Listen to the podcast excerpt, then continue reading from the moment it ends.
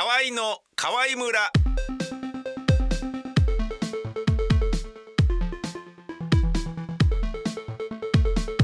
河合の宮川勝です。はい、そよ風にふわふわと飛んでいってしまうようなそんな軽い軽いおじさんになりたい。51歳のひろちゃんこと軽部ひろとです。よろしくお願いいたします。よろしくお願いします。あの最初に入って手を挙げたのは何ですか、すみません。ちょっと入って口だけで言おうとしたら つい手が上がってしまいましてね。あの口で入って言うのもちょっと意味わかんないです。それどういうことなんですか？いやまあ切りを良くする感じでね。あの宮川さんから私に移りましたよという感じですね。それ必要ないですね。続いてるとねなんか勘違いされちゃうので。必要ないですね、うん。それ声色の違いでわかると思いますね多分ね。わかるかええ。同じ人が別の名前で二度名乗るってこと自体もあんまないですから。あーそうですよね。かりますね。不はい。必要ですね。わかりました。はい、あのー今日はえー我々のアルティメットハピネス、はい。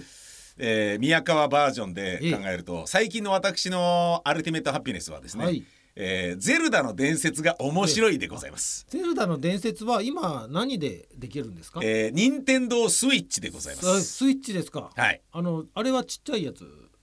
っていうわけじゃなくてテレビの画面でも。テレビの画面につないでえー見ると。えー。でテレビの画面につないでやるときは、ええはい。えーあの小さい画面のあ iPad みたいな画面の脇についてるのを外して、ええ。専用コントローラーを取り付けるものに取り付けて、はい。プレイステーションやスーパーファミコンみたいなコントローラーをいじるような感じでやるんだけどそれがもう無線になっててですね、はいはいはい。あのケーブルがこれなんとかだよみたいな感じのごちゃごちゃもなく、えーそうですね。えーその代わりまあ電池をで充電するみたいなのあるんですけど、はい。できると。えー、で、えー iPad にくっつけてやるときは、はい iPad を持ち歩いてやるっていうで同じゲームを外でもできるし家帰っても大画面でできるよっていう、はいでこれはいくらなんでも無理があるんじゃねえか？任天堂はっていう苦し紛れだよなって思ってたんだけど、まあ売れて、はい。えー予約だが全然あの取れなくて。えでアマゾンもヨドバシカメラも全然ネットでも全然こう予告も何にもなしに急にバンと出るようなの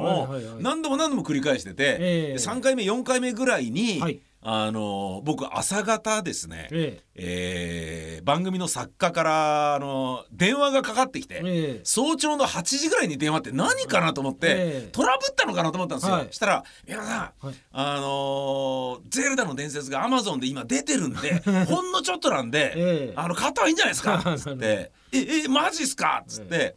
で電話切って、はい。買いに行って「あこれか」っつってポポって買ったんですよ。ええ。だけど買ったら2万9,000いくらであるはずのスイッチが、はい。なんか4万円で売られてて、ええ。でそれを僕買ってたんですね。はい。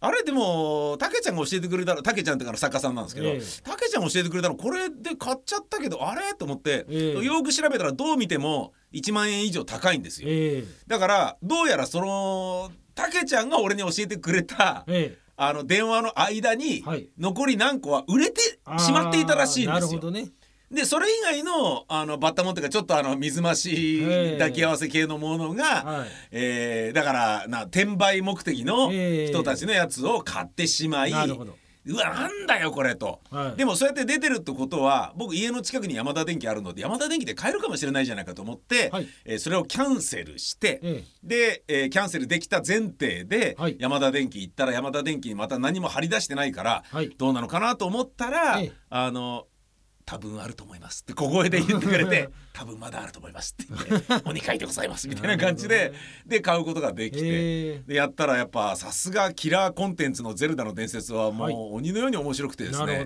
でこれが 3D だから、はい。あのかつての「ドラゴンクエスト」とか、ええ。そういったチャッチい画面に慣れていたゲーマーの年齢の我々は、え 3D の動きは周りがぐるぐるぐるぐるぐるんぐる動くから酔っちゃうんですー、よね。ああなるほどだけど自分がプレイしてるとまだ頑張ってできると。はいでそんな中で子供たちをセコンドに従えてやってるんだけど、はいこれが素敵なところはですね、ええあの最初のうちはじゃあここのダンジョンはお前やっていいぞっつって、ええ。まあ、父ちゃんが買ったゲームだけど 偉そうになんかあの部下に酒をおごるよ上司のように、はい。じゃあやりなさいみたいな感じでええ。渡して、やらしてそれを一緒に見てたりしてね、はい。でじゃあダメだったじゃあ次はじゃあ娘の君がやりなさいみたいなことやってたんだけど、ええ。その娘やせがれがやってるのを見てると、はい。もうすぐ気持ち悪くなるんですよ。えでこれごめん悪いけど父ちゃん気持ち悪くなるから父ちゃんにやらせてくれと。ってなるとああそれじゃあしょうがないかってなるんだだけど、ええ。でもゼルダだから見たいっていうふうにうちの子供娘もなるわけですよ。はい。で子供2人がゲーム大好きな子供たちがいろんなアドバイスをくれながらほとんど頭使わずにゲームを楽しむことができるっていうなるほど。これがね本当に ただ一人でゼルダをやるのとは大きな違いがアルティメットハピネスがここにあるんですよね。ね。素晴らしいですよこれは。このシステム。まあゼルダの伝説といえばだからはい。一番最初はディスクシステムだったんですけあど、そうですと。